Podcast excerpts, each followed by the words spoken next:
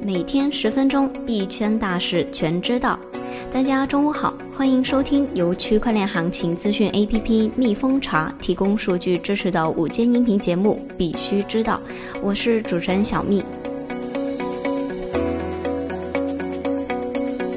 今天的主要内容有：数据显示，第二大 TRX 钱包新增六亿枚 TRX，总计达到二十五亿 TRX。巴西加密货币交易所 XDEX 宣布正在关闭。俄罗斯国家杜马官员称，加密法已经定稿，但不会在二零二零年春季之前通过。币圈超级星球代币 GDP 价格归零，被质疑跑路。中青宝区块链真面目，无厘头业务逻辑。实际控制人持续减持。在今天快讯的开始之前，告诉大家一个好消息，就是蜜蜂茶的商业 API 正式改版上线。使用商业 API 能够帮助客户快速的搭建行情系统。蜜蜂茶商业 API 拥有五百家的交易所，八千家币种，六万家的交易对。以及拥有实时价格、币种信息、K 线数据、成交深度、资讯快讯等全面的数据类型。下面是快讯的详细内容。数据显示，第二大 TRX 钱包新增六亿枚 TRX，总计达到二十五亿。三月三十日，一个 TRON 地址向第二大 TRON 钱包转入了六亿枚 TRX。这使得后者的总余额高达二十五亿枚。根据 Transcan 数据显示，这二十五亿枚的 TRX 都处于冻结状态。有人推测，该账户可能与 TRON 创始人孙宇晨或其同事有关。分析显示，简单因素表明，比特币哈希率将继续下降，市场有望出现反弹迹象。根据 NewsBTC 报道，比特币最近的波动对其市场结构造成了一些严重的技术破坏，也导致了比特币矿商大规模投降。比特币从1.05万美元跌至3800美元的低点，使得许多较小的矿商不再盈利。矿工的持续投降表明，在比特币的哈希率方面，过去三周比特币的哈希率大幅下降，下跌可能远未结束。因为一些简单的因素似乎表明，近期可能会有更多的矿商投降。尽管一些人认为哈希率下降是潜在网络疲软的象征，但这实际上可能是比特币在短期内有望出现显著反弹的迹象。哈希率下降可能表明比特币即将看到矿工提供的抛售压力减弱，这给基准加密货币带来巨大的反弹空间。Telegram 最新回应称，美国 SEC 违背了最高法院的裁决。美国证券交易委员会 SEC 要求法院拒绝 Telegram 争取向非美国投资者出售代币的请求。对此，三月三十一日，Telegram 回应称，这违背了最高法院的裁决。该裁决明确限制了美国联邦法律仅适用于在国内交易所上市的证券交易和其他证券的国内交易的权限。此外，他们要求联邦法院否认监管机构实施全面禁令的动议，并补充说，Telegram 的要求并未在程序上受到禁止。更重要的是，Telegram 仍在寻求要求法院澄清该禁令是否适用于 TON 的非美国投资者。巴西加密货币交易所 XDEX 宣布正在关闭。三月三十一日，巴西加密货币交易所 XDEX 宣布正在关闭，客户可以在公告发布之日起三十天内在平台上平仓。并完全撤回其余额。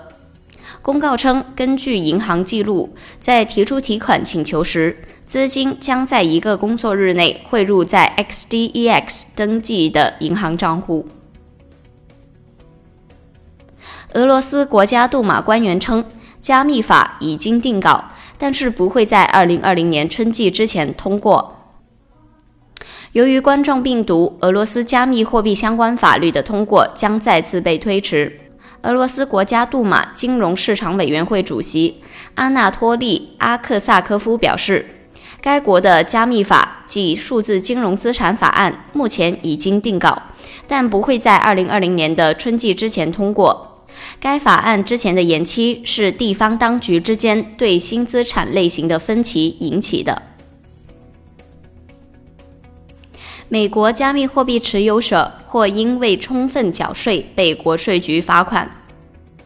美国注册会计师协会调查发现，具备加密知识的注册会计师认为，他们的客户可能会因为没有完全缴纳其加密货币持有税而遭受国税局审计和罚款。报告指出，持有加密货币的客户仍不知道如何处理加密货币报告以及其应该担负起的税收责任。接下来是几则国内的消息：币圈超级星球代币 GDP 价格归零，被质疑跑路。根据每日经济新闻消息。近日，数字货币项目超级星球 GDP 价格归零，行情软件显示其价格为零点零零九元一枚，一年内跌近百分之九十。超级星球官方微博不乏有质疑是否已经跑路的身影。该项目维权群也已经建立，成员数百人。此外，美金网的记者发现。在超级星球 APP 里，唯一还在售的理财项目为 MOF 星球。购买该理财项目需要勾选阅读并接受可转换债券协议。协议显示，债券本金总额限于七千 QC，年利率高达百分之一百至百分之二百五十。一位区块链行业资深律师对此表示：“这种数字货币理财模式有法律风险。”发行可转换债券实际上就是一种变相的 ICO。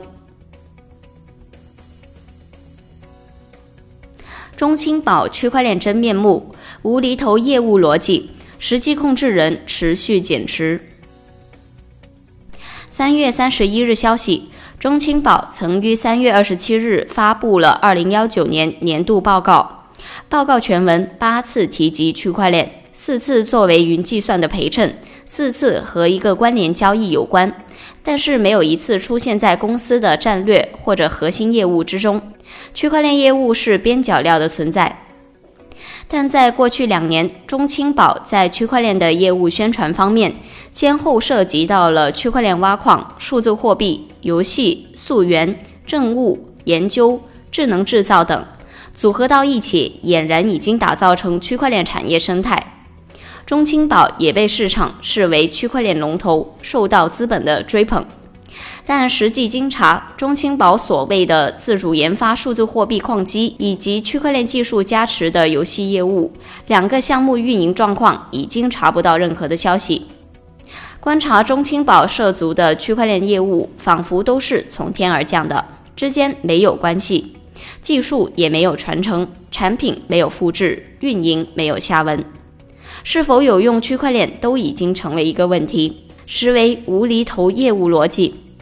此外，经查在过去一年中，中青宝实际控制人李瑞杰和其控制的深圳宝德投资、宝德集团持续减持股份。成都发布九条措施助力新经济发展，围绕区块链等技术开展攻关。三月三十一日，二零二零成都新经济新场景新产品首场发布会顺利召开。发布会现场发布了“工场景给机会，加快新经济发展”的若干政策措施。措施指出，支持硬核技术攻关，催生新场景；支持企业独立或牵头组建创新应用实验室，围绕人工智能、网络协同制造、云计算和大数据。生物技术、区块链等硬核技术和接口标准，开展市场化应用攻关，为场景突破提供技术支撑。今天的快讯到这里就结束了，我们下期再见。